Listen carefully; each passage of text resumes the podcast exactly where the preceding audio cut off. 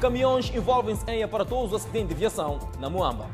Funcionários da saúde detidos na Beira por falsificação de atestados. Adiado o julgamento de David Simango.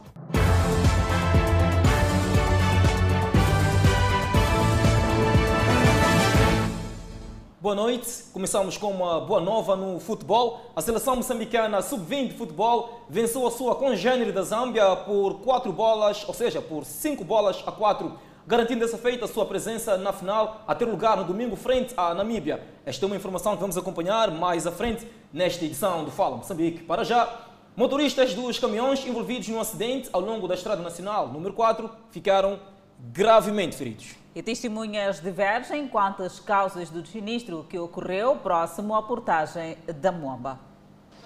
Condução desregrada de veículos de grande porte, fazendo ultrapassagens perigosas um ao outro. Depois deste drama, próximo à portagem da Moamba, este acidente. O Freightliner foi travar com um caminhão. Há quem diga que o caminhão estava estacionado a resolver um problema mecânico sem sinalizar. O caminhão estava parado na estrada e não tinha dado sinal com um problema mecânico. Estava estacionado. O companheiro do condutor do caminhão diz que o camionista parou para comprar refresco.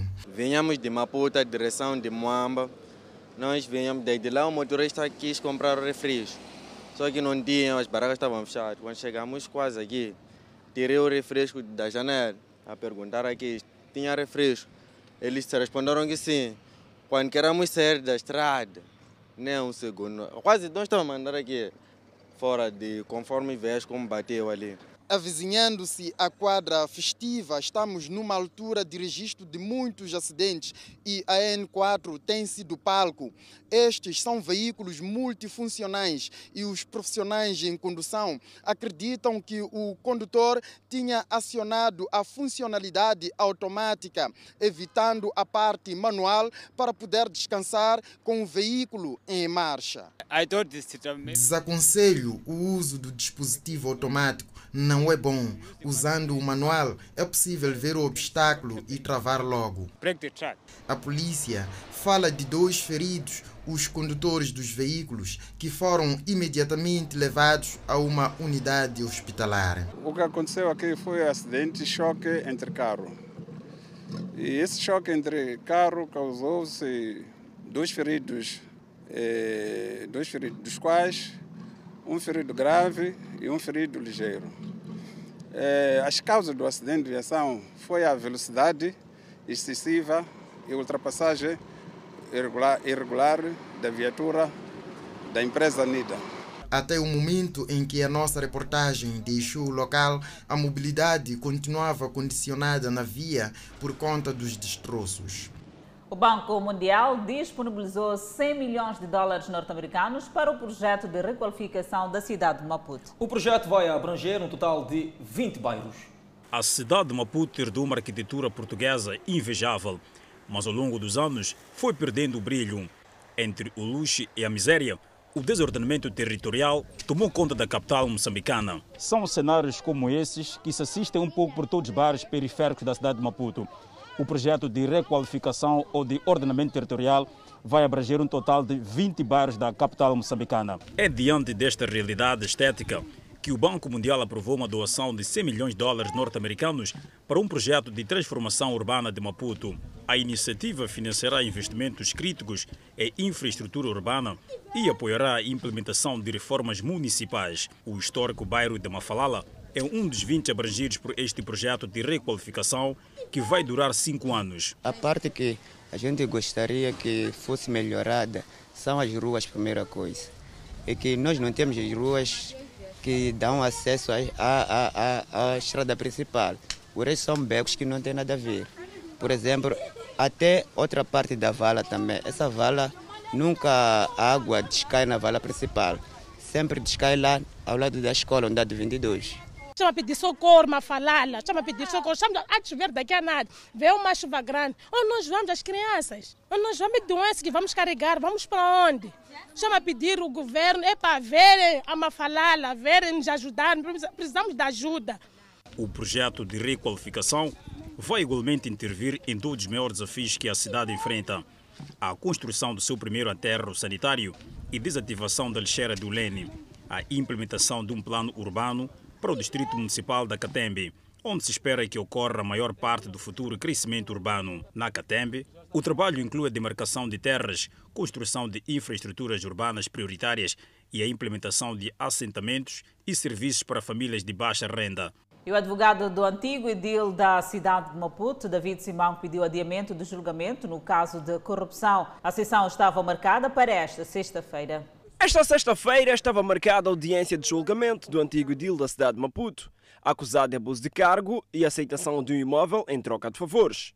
Jornalistas no local, à espera da chegada do réu. A informação que chega é de adiamento.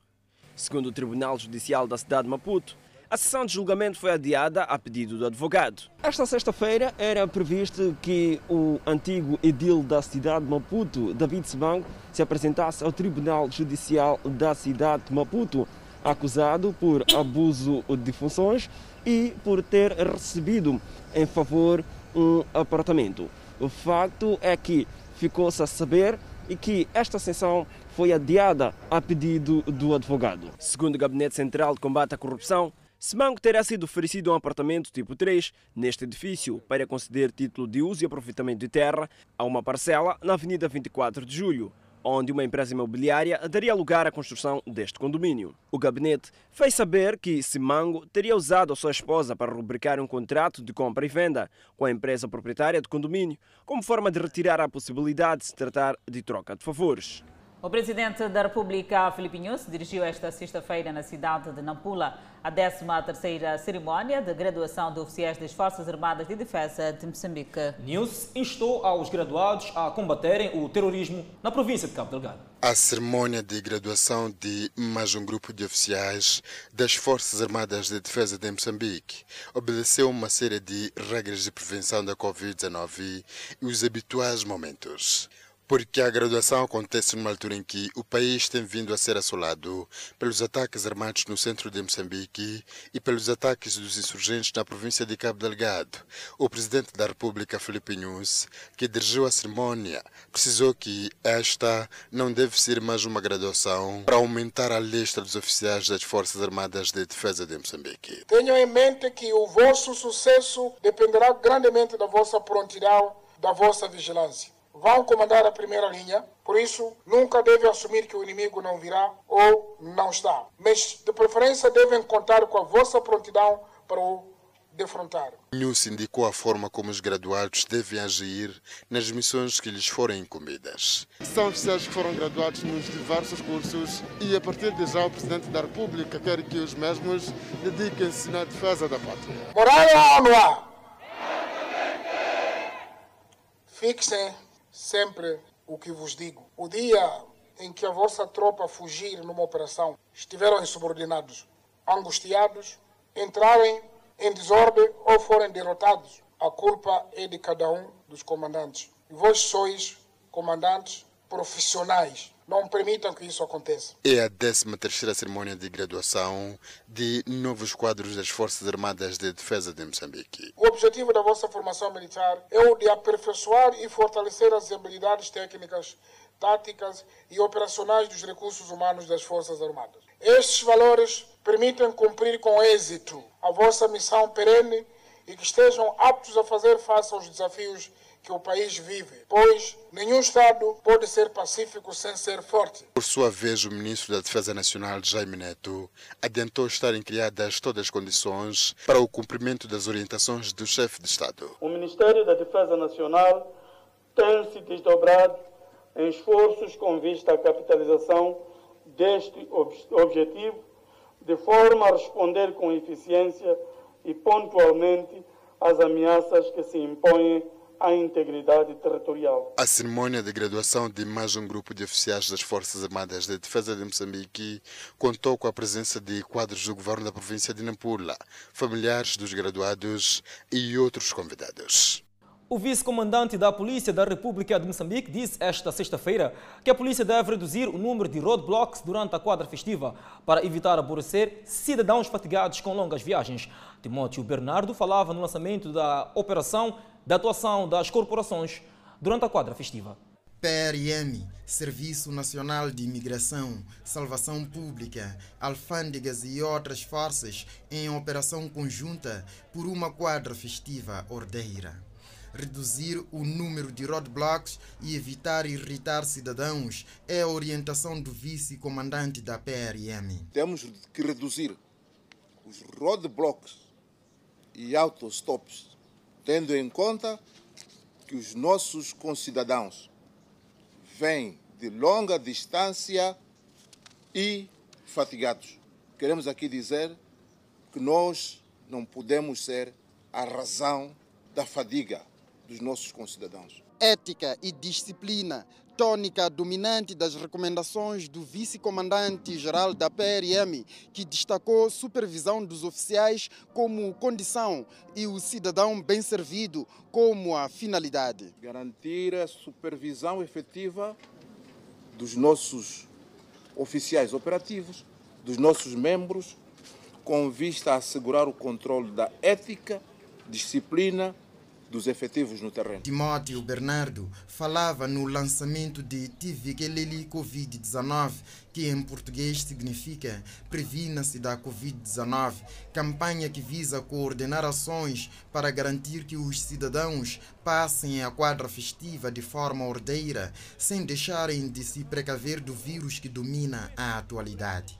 No momento, o diretor-geral adjunto das alfândegas referiu-se à pressão nas fronteiras a estas alturas do ano. Os meses de dezembro e janeiro têm exigido das autoridades policiais aduaneiras de imigração e outras que operam nas fronteiras terrestres, aéreas, marítimas e seus ramais a redobrar esforços visando fazer face a grande pressão derivada do movimento de pessoas e bens e mercadoria. Orientações dadas às forças policiais incluíram cuidados ao exigirem documentos de automobilistas, pois estes podem estar infectados pelo coronavírus. A campanha Tivikeleli Covid-19 vai de 14 deste mês a 11 de janeiro próximo. Seguindo com outras informações, os salários mínimos nacionais poderão ser revistos em 2021, depois da interrupção devido à pandemia da Covid-19. Governo, empregadores e sindicatos reuniram-se esta sexta-feira para discutir a retoma das negociações em volta da revisão salarial.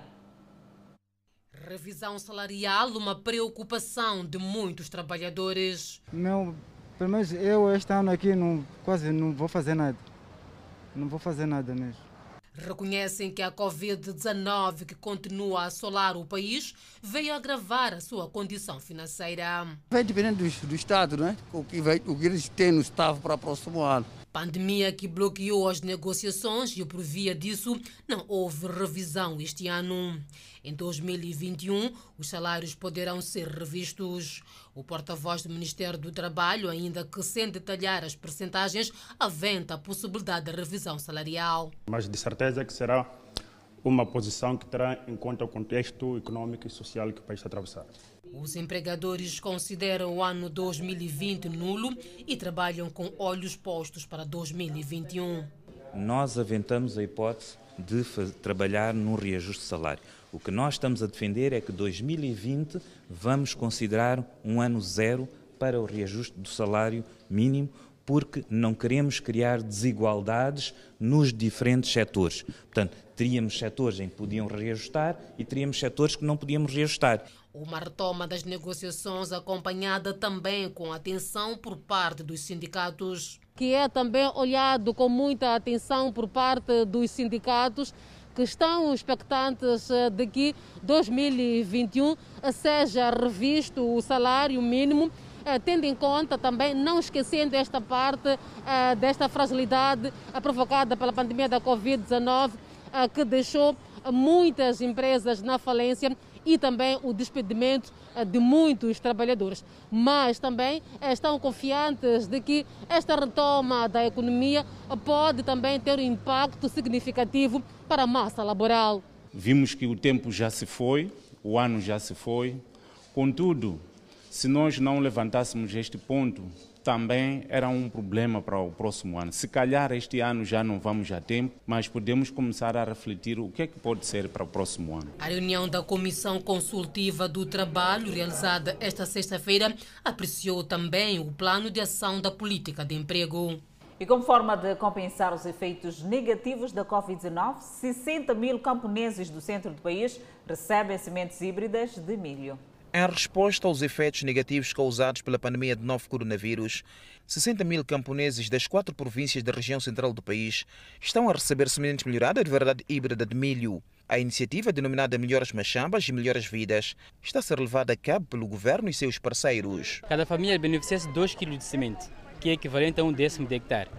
Esse, essa, essa quantidade de semente, se o produtor fizer uh, recomendações para a produção de, de, de, milho, como deve ser, é capaz de ter rendimentos entre uma a, dois, a uma tonelada e meia por hectare. As famílias camponesas estão confiantes de que com esta semente e também através das instruções que vão recebendo dos extensionistas, irão alcançar bons resultados na produção de comida. A meia hectare pode pôr tirar 3 toneladas de milho desse tipo de semente. A minha agricultura vai mudar, porque Dante, a forma que eu semeava e agora é diferente, através do, de ajuda dos técnicos, extensionistas, e a mudança é daí mesmo, que a produção que eu vou ter vai ser a mais, diferente como eu vinha. O governador de Sofala, que orientou a cerimónia, lembrou aos presentes que a província tem um grande potencial agrário e que precisa de ser aproveitado. Perante este potencial agrário, aliado à determinação de pacotes tecnológicos cujo aproveitamento tem sido baixo, precisamos de aflorar ações concertadas ao nível do setor público e privado com vista a reduzirmos as dependências externas que têm sido através de importações. Lourenço Bulha, governador de Sofala, instou também os jovens camponeses de todos os distritos desta parcela do país a apostarem na agricultura de modo a contribuírem na melhoria da dieta alimentar no seio das comunidades locais. Já o Conselho Municipal da cidade de Maputo está a podar as árvores ao longo da orla marítima. Com a ação, as autoridades pretendem evitar queda de casorinas e mortes, tal como aconteceu em 2016. Contornar o erro de 2016 que levou à queda de árvores durante a passagem de uma tempestade e consequente morte de quatro pessoas é a visão do Conselho Municipal da cidade de Maputo, que está a podar estas árvores. Com motosserras em punho, os funcionários do município têm estado empenhados no corte. Para muitos cidadãos, a podagem das árvores ao longo da marginal é de veras importante, porque mais do que evitar que hajam acidentes, é também uma forma de as mesmas se renovarem. A possessão minha e é, é cortar a árvore para, para a pessoa passar. É para, às vezes, quando tem tempo de ventania, muita gente passa aqui a pé. Então, posso cair o coisa. A árvore depois cai para a pessoa, depois morre. Mas aumentar plantar mais árvores para proteger o meio ambiente. Porque assim essas árvores são velhas. Tarde, amanhã vai caindo toda, então as águas vão aproveitar, invadir. Para o Instituto Nacional de Meteorologia, árvores muito altas ao longo da costa podem representar um perigo. Nós podemos ter um vento, por exemplo, de 60 km por hora, que não é um vento muito forte, então não constitui nenhum perigo, porque aquelas árvores geralmente que têm uma estrutura boa, elas não, não sofrem nenhuma influência. Mas a partir de 70, 80 km de de velocidade do, do vento já é, é grande preocupação. A advertência que fica é que é preciso podar as árvores altas para evitar quedas e consequentes mortes. Sempre que tivermos árvores muito altas e com ramos muito altos, o melhor mesmo é podar essa, essas árvores, porque isso permite com que a, a, as árvores criem alguma respiração. E quando o vento começa a passar, então tenha espaço de se movimentar com muita liberdade. O INAM referiu que nos últimos tempos cenários de ventos fortes podem se verificar devido à estação de verão e o calor intenso que se faz sentir. Em 2016, quatro pessoas morreram atingidas por uma árvore no interior de um transporte semicoletivo que circulava pela Avenida Marginal e outras 14 contraíram ferimentos. E por falar nas operações da idilidade, o Conselho Municipal de Maputo reabilitou e ampliou a Praça George Dimitrov, transformando-a num espaço de diversão e prática desportiva. Campo de futebol vedado e com bancadas com cobertura contra o sol, parque infantil com atrativos diversos, representa uma conquista para os residentes do bairro Jorge Dimitrov. A reabilitação e apetrechamento deste espaço no bairro Jorge Dimitrov, em Maputo, veio como prenda de Natal para os residentes deste bairro num ano atípico, cheio de condicionalismos devido à Covid-19. Eu agradeço ao município pela iniciativa. Eu acho que agora as nossas crianças vão poder brincar. O campo está vedado. As senhoras já não passam mal, já, porque a bola saía direto. O empreendimento foi executado pelo Conselho Municipal de Maputo e enquadra-se no projeto Parte Cidade de criação de espaços públicos, em particular desportivos, ao nível dos bairros.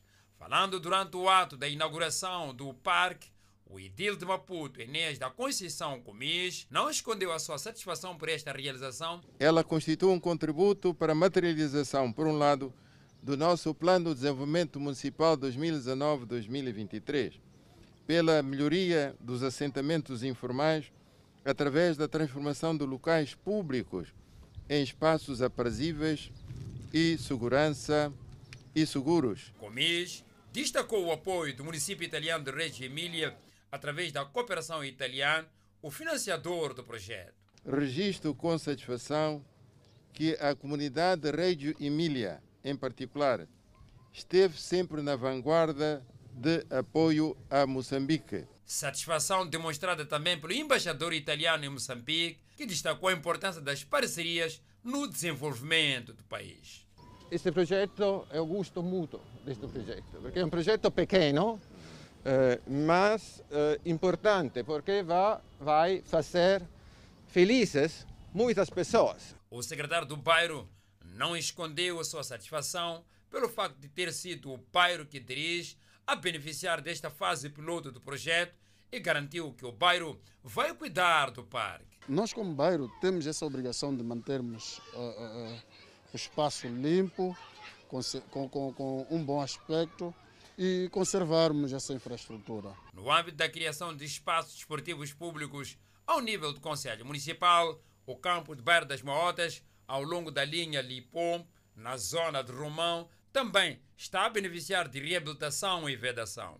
E vamos espreitar já a economia. A agência de notação financeira Fitch decidiu manter o rating de Moçambique no terceiro pior nível de avaliação de qualidade de crédito. Trata-se do nível de CC, que coloca o país no patamar dos menos credíveis no que toca ao financiamento. Antevendo-se ainda uma recessão econômica de 1% e dívida pública subir para 120% em 2020, após fechar o ano passado nos 94%. No que diz respeito à evolução do rácio da dívida pública face ao produto interno bruto, a agência de notação financeira Fitch Rating indica que esta subida se deve às elevadas necessidades de financiamento e à depreciação do metical, que influenciam o valor já que 86% do estoque está em moeda estrangeira. Já há alguns anos que o governo iniciou com o processo de reestruturação da dívida pública, com destaque para a dívida de Matum, que já há alguns consensos. No entanto, e segundo a Fitch Rating, as autoridades moçambicanas não estão dispostas a incluir a dívida comercial nesse processo de reestruturação da dívida pública. Depois de um crescimento do PIB modesto em 2019, onde situou-se nos 2,2% e registro negativo no ano seguinte, para 2021 e 2022, a Fitch Rating prevê uma aceleração do crescimento para 2,8% e 3,3%, respectivamente, alicerçada na retoma dos projetos de infraestruturas que foram adiadas em 2020. Porém, ressalva os analistas que a incerteza sobre o calendário dos grandes projetos mantém-se, bem como as tensões de segurança que vão influenciar a atividade econômica. Usuários das redes sociais têm compartilhado uma postagem que faz alegações sobre efeitos negativos da vacina Pfizer e BioNTech. Adelaide Isabel, informações indicam que seis pessoas morreram durante os testes em estágio final. Segundo os especialistas, essas informações são parcialmente falsas. Seis pessoas morreram durante os testes da vacina Pfizer-BioNTech, mas apenas duas delas receberam a vacina. Os outros quatro receberam uma solução segura de placebo de sal e água. Nenhuma relação causal foi estabelecida entre a vacina e as duas mortes, que ocorreram em linha com a taxa de mortalidade normal para a população em geral. A primeira pessoa a receber a vacina no Reino Unido não está em estado crítico. Quatro casos de paralisia de sino, paralisia facial parcial, também não foram considerados necessariamente causados pela vacina. Mas o sintoma estará sob vigilância quando a vacina for distribuída. Os detalhes das mortes serão apresentados em documentos informativos da FDA, antes de uma reunião na quinta-feira de especialistas externos à FDA que discutirão se recomendam a injeção da Pfizer para pessoas com 16 anos ou mais. Um dos receptores da vacina teve uma parada cardíaca 62 dias após uma segunda dose da vacina de duas doses e morreu três dias depois. O outro morreu de arteriosclerose três dias após a primeira dose da vacinação. Outro receptor do placebo morreu de infarto de miocárdio outro de AVC hemorrágico, sendo que outros dois de causas desconhecidas. Os informes da FDA esclarecem que as mortes não foram consideradas relacionadas à vacina. Nenhuma dessas mortes foi avaliada pelo investigador como relacionada à intervenção do estudo. Todas as mortes representam eventos que ocorreram à população geral das faixas etárias que ocorreram numa taxa semelhante. O estudo conclui que comentários e acusações são parcialmente falsos. Aqueles que têm histórico de alergias significativas foram aconselhados a não tomar a vacina. Entretanto, nenhuma relação foi estabelecida entre a vacina e as duas mortes, nem os quatro casos de paralisia de sino durante o ensaio. A primeira pessoa a tomar a vacina no Reino Unido não está em estado crítico. Autoridades em Nhambane estão preocupadas com a elevada onda de homicídios que têm vindo a registrar-se naquela província. Só este ano, 33 pessoas perderam a vida vítimas de assassinato. A cada dia que passa, os números de casos de homicídios aumentam na província de Inhambane, fato que está a preocupar as autoridades neste ponto. O diretor do Serviço Provincial de Justiça e Trabalho em Inhambane, Ângelo Paund, afirma que é hora de acabar com este fenômeno. Isso nos preocupa bastante, quer dizer, preocupa-nos preocupa bastante. E nós estamos a fazer um trabalho. Acreditamos que até os meados do próximo ano nós teremos esses números diminuídos, porque vamos fazer advocacia até as localidades para que práticas dessa natureza não sejam recorrentes. Esta mulher é ativista social. Joaquina Macuaco conta que as instituições da sociedade civil estão preocupadas com a violação dos direitos humanos, com destaque para a violação do direito à vida. Outro fato que inquieta a população de Inhambane tem a ver com a violação sistemática dos direitos da rapariga. Menores forçados pelos pais a casarem-se com idosos para pagar supostas dívidas aos curandeiros. Acontece que a família tem uma certa dívida e não consegue pagar. Num caso em que vai, recorre a um curandeiro para, para resolver um caso. E tendo uma criança menor de sexo feminino, essa criança é entregue à casa desse curandeiro como forma de pagamento dessa dívida. Essa, essa menina fica lá, cresce e se torna esposa desse curandeiro. Para reverter o cenário, o governo, sociedade civil e ONGs que operam em Nhambane juntaram-se com líderes comunitários e religiosos em Zavala para alinhar estratégias com vista a combater estes males. Se nós temos uma estatística que mostra que Nhambane é famosa em termos de prática de homicídios, é porque existe alguma razão. Pode ser cultural. Então, nós estamos a fazer um estudo para perceber as reais motivações e estamos também a promover a advocacia junto da população, para mostrar que a justiça feita pelas próprias mãos não é a solução para os problemas que as famílias muitas vezes têm enfrentado.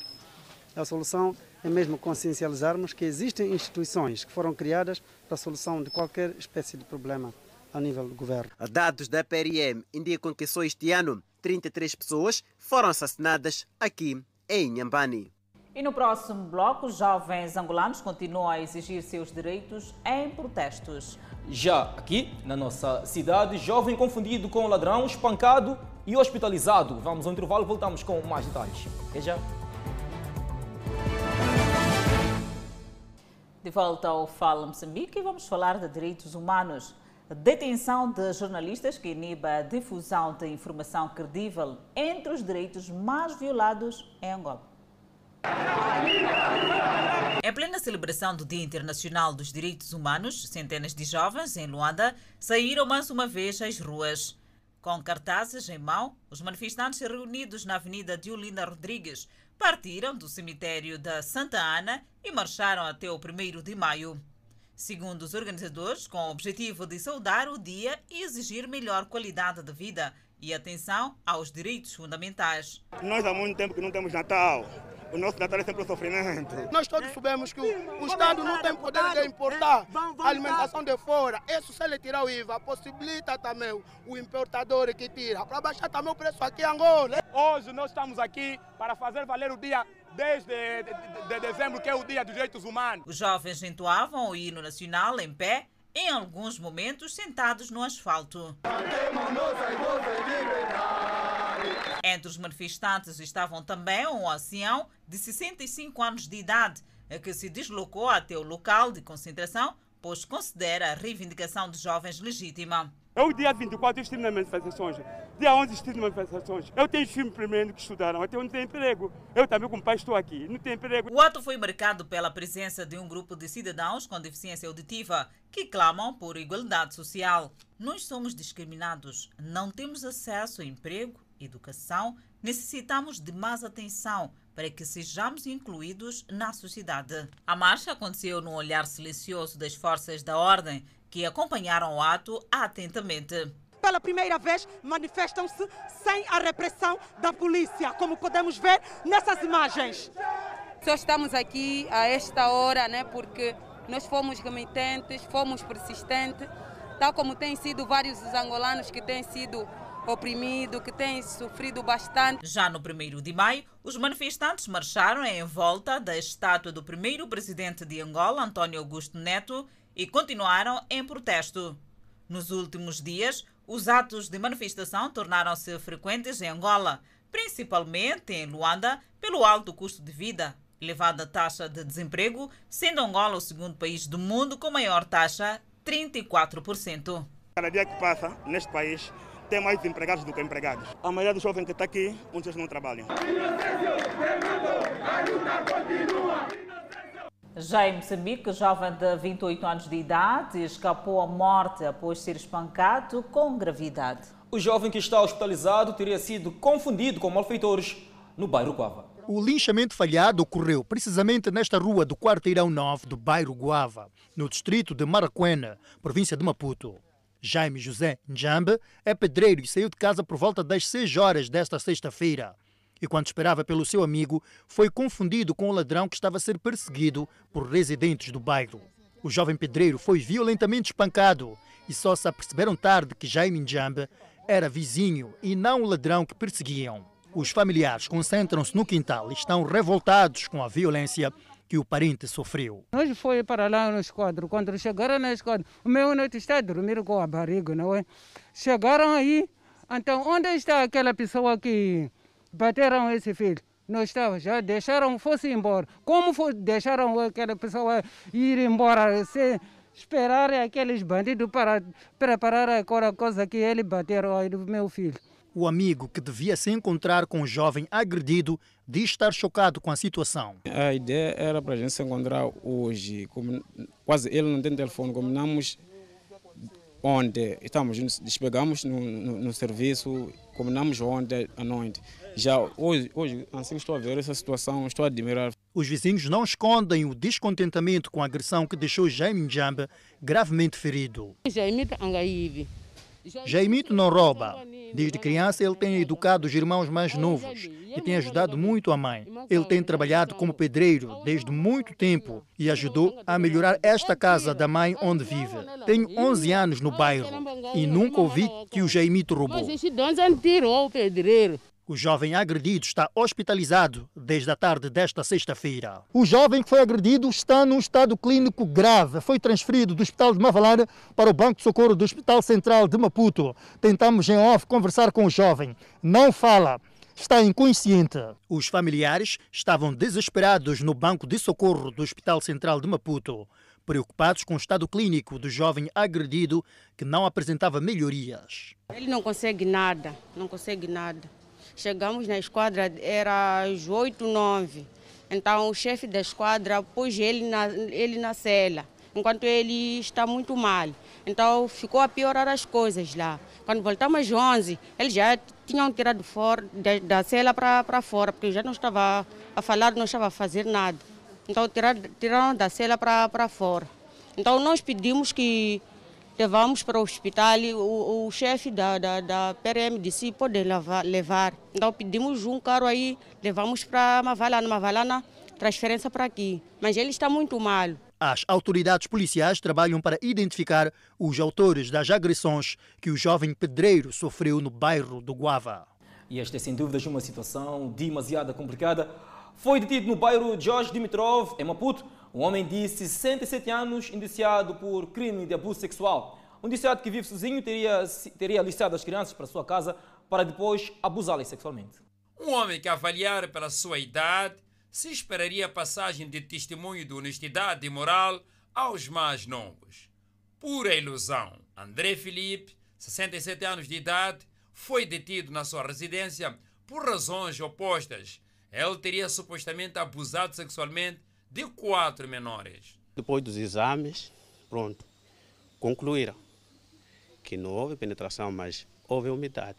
Sim, houve minha filha. Eu lhe perguntei ontem o que, o que coisa que estou a virar naquela casa, quer dizer que você, aquele vovô me mostrou, disse, é, aquele vovô me mostrou a revista de fazer sexo, o que que que, eu disse, é, porque ele te mostrou isso aí? Uma das menores, a mais velha, de 11 anos, confirmou a nossa reportagem que o homem em causa lhe mostrava revistas com conteúdo adulto. Vovô André, nós, nós estamos a passar, logo o vovô André logo nos chamar. Eu, essa aqui, mas aquele menino, logo nós ir, logo, logo o vovô André me pegar, eu me beijar, depois mandar essas crianças para tirar a roupa e mostrar pipito. As alegadas violações sexuais aconteciam, segundo fontes policiais, nesta casa. É aqui onde vive André Felipe, de pouco mais de 60 anos de idade. Os vizinhos não quiseram prestar qualquer declaração em volta deste assunto, mas fontes policiais adiantam que, para além de revistas de nudez, o indiciado assistia a filmes pornográficos com as crianças como forma de lhes preparar psicologicamente. O indiciado nega ter alguma vez envolvido-se sexualmente com qualquer criança, mas admite que, apesar de viver sozinho, estas frequentavam sua residência. E eu, eu, me lembro da última vez quando apareceram ali, como estou a rever os, os, os CD, a CD que não trabalham, apanharam-me eu a, a, a experimentar o CD de, de, de sexo. Então, quando entraram, como não me pediram da licença, eu tirei, eu pus, eu pus de 50-50 que ia achar. Investigações continuam e a polícia promete pronunciar sobre o assunto oportunamente. Foram detidos na Beira dois funcionários dos Serviços Distritais de Saúde, Mulher e Ação Social por falsificação de atestados médicos. Arlindo Uzenda e Elias Mateus foram encontrados em flagrantes pelos agentes dos Serviços de Investigação Criminal de Sofala quando procediam à falsificação dos atestados médicos em benefício de terceiros. Os dois funcionários foram também encontrados na posse de carimbos falsos que apresentam as mesmas especificações que as dos serviços distritais de saúde, com os quais faziam suas falcatruas. A neutralização foi mediante um trabalho de investigação operativo feito pelo CERNIC, que culminou com a detenção dos mesmos. A respectiva peça e expediente dos mesmos está em fase de instrução preparatória. Os indiciados que estão sob custódia das autoridades na cidade da Beira têm sua versão sobre os fatos. Eu estou acusado de ter falsificado o atestado médico. Tu falsificaste, portanto, esses documentos ou não? Diga? Não participei não, na falsificação. Então por que, que está detido? Eu fui encontrado com, na posse de um cartão. Cartão de quem? Cartão de saúde. O que, é que, o que de quem é o cartão? O que estava a fazer com ele? Alguém que queria me pedir ajuda, né? Que tipo de ajuda?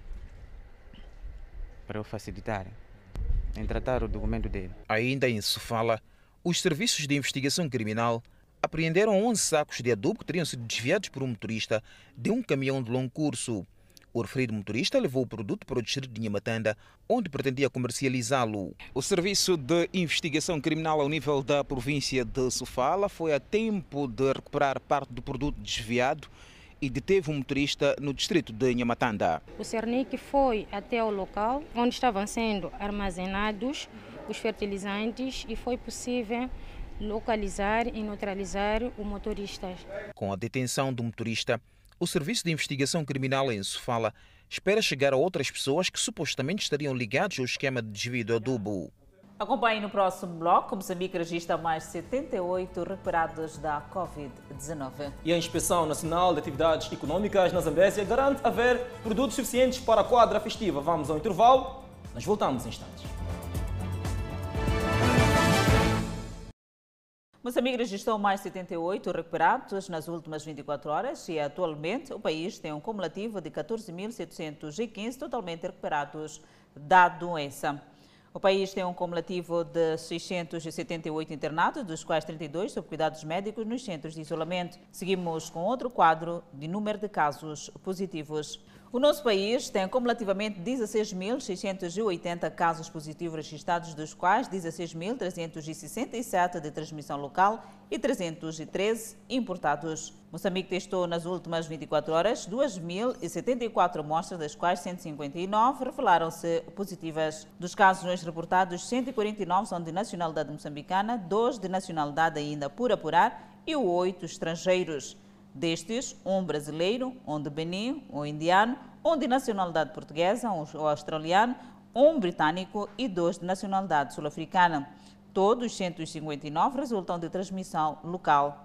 Moçambique tem acumulativamente 139 mortes devido ao Covid-19 e neste momento o país tem 1.744 casos ativos do novo coronavírus. E depois da atualização da Covid-19, vamos ao centro do país, onde a Inspeção Nacional de Atividades Econômicas, na Zambésia, garante produtos de primeira necessidade suficientes para responder à quadra festiva. A Inspeção Nacional de Atividades Econômicas na Zambésia afirma que neste momento os produtos estão a ser comercializados a preços considerados normais e para que a tendência continue, foram criadas equipes multissetoriais. A Inspeção Nacional de Atividades Econômicas garante que os fornecedores ao nível da província de Zambésia têm estoque de produtos diversos para fazer face à época festiva. No entanto, receia-se que o ovo possa ter tendências de poder subir, tendo em conta que este é o produto mais adquirido nesta época festiva aqui nos mercados da cidade de Climane.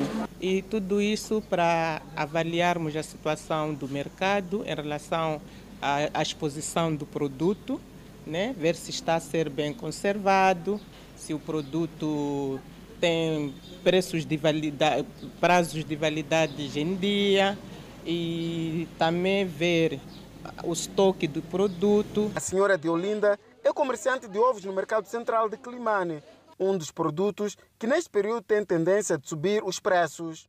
Ela explica que, até o momento, os preços estão estáveis. Eu não posso adiantar dizer que vai subir ou vai descer. Vai depender do levantamento que nós vamos fazer. Se na farma subir, implica também nós subir. Se na farma manter, nós também vamos manter. Esta cliente mostra satisfeita com a estabilidade de preços. Eu estava me suspeitando que batata ia encontrar uns 650, mas encontrei no 550. Está mais ou menos. Sim. Também está. Está 60 meticais. A Inspeção Nacional de Atividades Econômicas na Zambésia diz estar a trabalhar com os comerciantes para que neste período da pandemia também sejam sensibilizadores para que os seus estabelecimentos não sejam lotados de cidadãos, tendo em conta a pandemia. Administrador do distrito de Vanduz e Manica, preocupado com a abertura de bares nesta fase de calamidade pública. Bares abertos no distrito de Vanduz em atropelo às normas impostas no contexto da pandemia. São estabelecimentos que ficam abertos todos os dias. A nossa equipa de reportagem deparou-se com dois bares que estão abertos nessa fase do estado de calamidade pública. Portanto, é uma situação que está a preocupar o administrador do distrito de Vanduzi. Os locais abertos uh, estão são essencialmente restaurantes. Isto também, como podem ver, tem a parte do restaurante e a parte do bar. mas sempre que houver situações como essas, temos estado a intervir. O cruzamento de Vanduz é outro local onde os proprietários dos bares desrespeitam medidas de prevenção da Covid-19. Pinto da Costa reconhece que seu bar está aberto, mas justifica que apenas é para atender os caminhonistas de longo curso que escalam o local para comer. Aqui o bar está aberto. Yeah, o bar está aberto. Pra... É só para esperar aqueles. Aqui temos um movimento por causa de caminhonista, né? Sim. Os bares ficam abertos por, por conta dos caminhonistas? Sim. Quando chega, pede um prato, eu faço, ele come. Não é para em termos de outras coisas. Ah, Bebida não tem? Bebida também não tem. É? Não tem. Mas é um bar isso aqui. Isso aqui é um bar, mas bebida mesmo está se proibir. E para evitar estar em conflito com as autoridades policiais, Charles teve que construir um restaurante. Aqui, as medidas de prevenção da Covid-19 são seguidas a risco. Devemos perceber que o condutor, quando estiver alcoolizado, já não pode se fazer ao volante.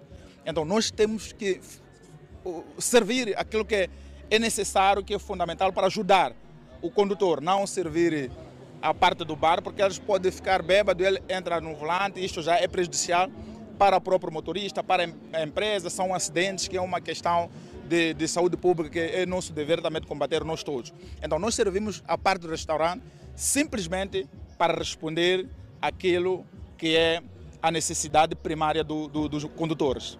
A equipa de fiscalização já multou 11 bares por desrespeitarem as medidas de prevenção da Covid-19. De volta a Zambésia, comerciantes e utentes do mercado do Aquima, na cidade de Quelimane, correm risco de contrair doenças na sequência da imundície que se verifica naquele mercado. Os comerciantes afirmaram ter contestado a execução das obras, principalmente nesta vala de drenagem que não apresentava bom nível de execução e ter reportado às autoridades municipais de que a mesma não levaria um tempo útil de durabilidade. E foi o que aconteceu logo na primeira chuva.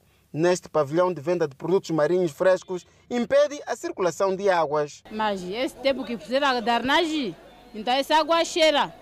Porque todos os dias vem aonde? Vem aqui mesmo água de peixe, água de chuva, entra aqui. Então cheira. Não tem sítio para sair. Esse aqui já encheu. A partir de agora, assim, já vão começar a fazer o quê? Negarem pagar multa, porque a água já não corre para um outro sítio, está cheio de bicho, não tem nada, quase não tem uma saída mesmo, a saída para aquela água ali. Então essa drenagem aqui fizeram, já caiu. Já falamos com o empreiteiro, não fizeram, não falaram nada, não fizeram nada. Nós também já cansamos. Então nós chamamos para ele, o dono ver na televisão o que está acontecendo no mercado aqui, mas aquela queda que fizeram ali, os negociantes então agora já estão a reclamar. Vamos vender aonde? As águas negras é o resultado da infuncionalidade da nova vala de drenagem que foi construída recentemente no âmbito da requalificação do mercado do Aquima aqui na cidade de Climane. Esta situação faz com que os comerciantes e utentes que aderem ao mercado do Aquima sintam-se desconfortáveis com o cheiro nauseabundo que se faz sentir aqui no interior deste mercado, criando por vezes uma insatisfação por parte dos comerciantes e utentes do mercado do Aquima aqui na cidade de Climane. O responsável da Comissão do Mercado afirma já ter reportado a situação ao Conselho Autárquico de Climane na variação de tutela, mas sem sucesso. A vala de drenagem, desde que começou, eh, funcionou uma vez, logo desabou. Então, na construção dessa vala, nós repudiamos ao empreiteiro que essa vala não terá durabilidade. Então, eles não quiseram dar nos ouvidos e também informamos ao presidente tudo o que aconteceu e até então, logo primeiras chuvas é que acontece com essa vala. Com esta situação, os comerciantes de produtos frescos são, na sua maioria, obrigados a ter que percorrer alguma distância até a vala principal, uma ação que tem estado a ser contestada pelos moradores circunvizinhos do mercado que não suportam do cheiro nauseabundo. Por acompanhar no próximo bloco, a África do Sul registra aumento de casos positivos de Covid-19. E por falar na Covid-19, a Austrália interrompeu a produção caseira de uma vacina contra a Covid-19. Vamos ao intervalo e voltamos com a atualidade internacional. A África do Sul registra aumento dramático nos casos de Covid-19 e, consequentemente, prepara-se para mais hospitalizações e possíveis mortes, de acordo com o Ministro da Saúde, Zuelin Clis. A nova vaga de infecções na África do Sul deve aumentar, segundo especialistas, tão rapidamente que poderá sobrecarregar a capacidade hospitalar em algumas regiões. Especialistas acreditam que a nova vaga de infecções poderá aumentar durante esta época festiva, aliada à falta de cumprimento das medidas de prevenção. Os jovens sul-africanos são os impulsionadores da nova onda, disse o ministro de Saúde sul-africano, salientando que o maior número de novos casos está na faixa etária de 15 aos 19 anos. A África do Sul registrou 6.700 casos na noite de quarta-feira, o maior número do país desde agosto. A média de sete dias de novos casos diários na África do Sul aumentou nas últimas duas semanas, de 4,4 novos casos por 100 mil pessoas a 25 de novembro para 7,7 novos casos por 100 mil pessoas a 9 de dezembro. O país tem um total acumulado de 828.598 casos de Covid-19, incluindo 22.574 mortes. A África do Sul é responsável por mais de 35% de todos os casos notificados na África, um continente de 54 países e 1,3 bilhão de pessoas. Isso tem sido atribuído a um grande número de jovens que frequentam festas onde consomem álcool e não usam máscaras ou mantêm distanciamento social. Ainda sobre o assunto em alusão, a Austrália interrompeu a produção de uma vacina caseira contra a Covid-19 depois que testes mostraram que ela poderia interferir no diagnóstico de HIV. A introdução, que está a ser desenvolvida pela Universidade de Queensland e o fabricante da vacina CSL, um dos quatro candidatos contratados pelo governo australiano, foi interrompida após certos testes de diagnóstico de HIV retornarem falsos positivos. Embora não tenham sido observados efeitos danosos graves no ensaio de fase 1 de 216 pacientes, os dados mostraram que os anticorpos que se desenvolveram interferiram com o diagnóstico de HIV e levaram a falsos positivos em alguns testes de HIV, disse CSL. Em vez disso, a CSL vai produzir 20 milhões de doses extras de uma vacina desenvolvida pela britânica AstraZeneca, além dos 30 milhões que já estão a ser produzidos, enquanto o governo também garantiu mais doses de vacinas Novavax com quem já tem contratos de fornecimento. A Austrália também tem um acordo com a Pfizer para 10 milhões de doses de sua vacina Covid-19 com a agência reguladora do país prevista para aprová-la até janeiro de 2021. O país está a programar para iniciar a vacinação em março de 2021 e espera ter toda a sua população vacinada até final deste ano. A contagem da Austrália de 28 mil infecções por Covid-19 é muito menor do que muitos outros países desenvolvidos e com apenas casos esporádicos do vírus aparecendo agora. Não correu para iniciar a vacinação como na América do Norte e partes da Europa. Convidamos a um breve intervalo, mas antes a previsão para as próximas 24 horas. Pemba, 32 de máxima, 25 de mínima. Lixinga, 27 de máxima, 17 de mínima. Nampula, 34 de máxima, 23 de mínima. Seguimos para o centro do país. Tete, 37 de máxima, 25 de mínima. Quilomã, 34 de máxima, 25 de mínima. Chumoi, 30 de máxima, 20 de mínima. Beira com 32 de máxima. Vilanculo com 31 de máxima. Inhambane, 32 de máxima. Xaixai, 36 de máxima. Maputo, 37 de máxima, 25 de mínima. Previsão de chuva. De volta ao Fala Moçambique e vamos falar de desporto. A Seleção Nacional de Futebol Sub-20 venceu hoje a sua congênere da Zâmbia no desempate por grandes penalidades 5 a 4 após ter se registrado nulo no marcador durante os 90 minutos da partida. Foi uma partida com elevado grau de exigência, na qual, pela negativa, destacou o árbitro Kebetse Ditoa do Botsuana de forma incompreensível, expulsou o jogador dos Mambinhas, Belarmino Manhis, e depois o treinador Dário Monteiro. Com este resultado, o conjunto moçambicano garantiu a qualificação ao Campeonato Africano das Nações deste escalão, que terá lugar em 2021 na Mauritânia. O fato de disputar a final da Taça COSAFA garantiu automaticamente a qualificação para o CAN 2021. E é desta maneira que colocamos ponto final ao Fala Moçambique. E se gostou de uma das nossas reportagens ou pretende rever a edição na sua inteireza, pode fazê-lo através das redes sociais com maior destaque para o Facebook e YouTube. Grato de coração pela atenção dispensada e nós voltamos amanhã.